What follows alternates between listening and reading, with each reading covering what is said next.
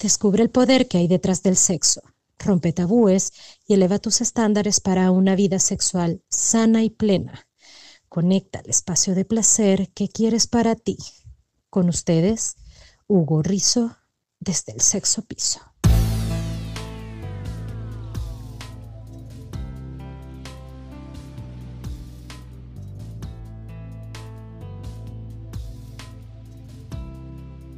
Hola, hola, hola, perversas y perversos. Bienvenidos a un nuevo episodio lleno de lujuria, de cosa buena, de pura calentura. Hoy, hoy estaremos descifrando si es un mito o una realidad que a las mujeres no les gusta tanto como a los hombres, el sexo oral. Durante algún tiempo el sexo oral se ha considerado un tabú dentro de las relaciones sexuales. Parece mentira, ¿no?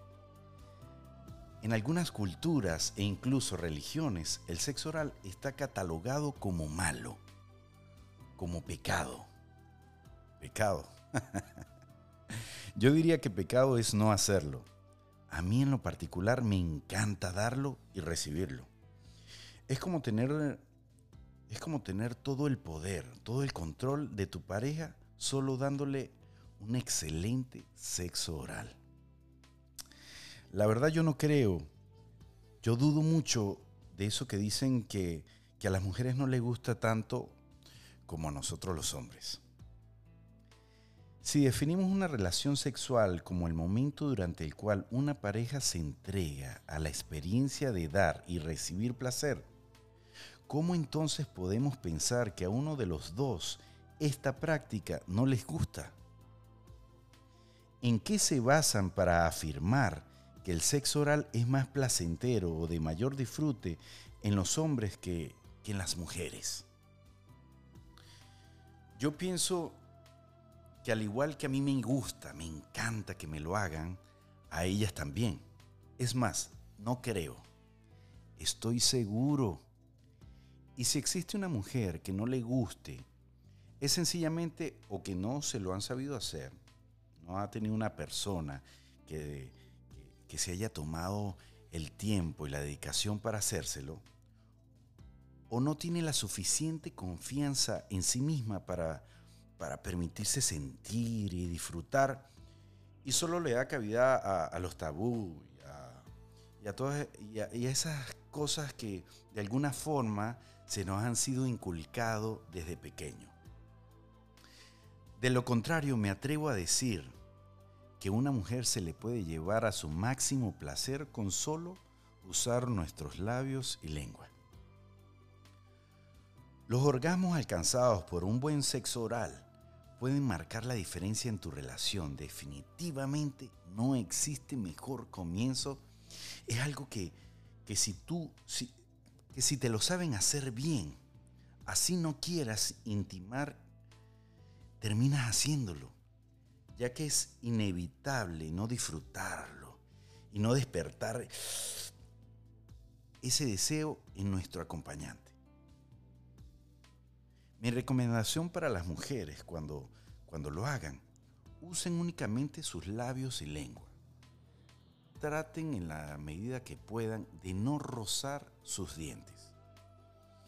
Ah, eso, eso en vez de, de ser agradable es totalmente desagradable. Y mientras lo hagas, mantén húmedo, usa, usa mucha tu saliva para que, para que se sienta lo mayor, para que se sienta el mayor disfrute cuando lo hagas. Juega con tu lengua. Cuando, cuando lo estés haciendo, usa, usa una de tus manos eh, sobando con mucha delicadeza sus testículos. Mm, eso nos encanta. Mientras lo haces, mientras subes y bajas con tu boca, soba suavemente muy por encima sus testículos. Y cuando llegues a sacar tu boca, agárralo y mastúrbalo mirando a los ojos, míralo, con esa mirada perversa, esa de, lujuria, de que tienes ganas, ¿no? esos toques técnicos nos gusta, es más, nos, enloquece el ver la conexión que hay entre, mi pareja y yo, ¿no? Verla tan, tan enfocada y, viendo que está disfrutando ese momento, ese gozo, ¿no? Que se lo está gozando y lo vuelves, después de que lo estás mirando, vuelves otra vez a la acción y vuelves a meterlo a tu boca y vuelves a hacerlo. Haz eso y verás resultados enormes. Es más, los verás y los sentirás en tu mano cuando, cuando hagas estos pequeños tips.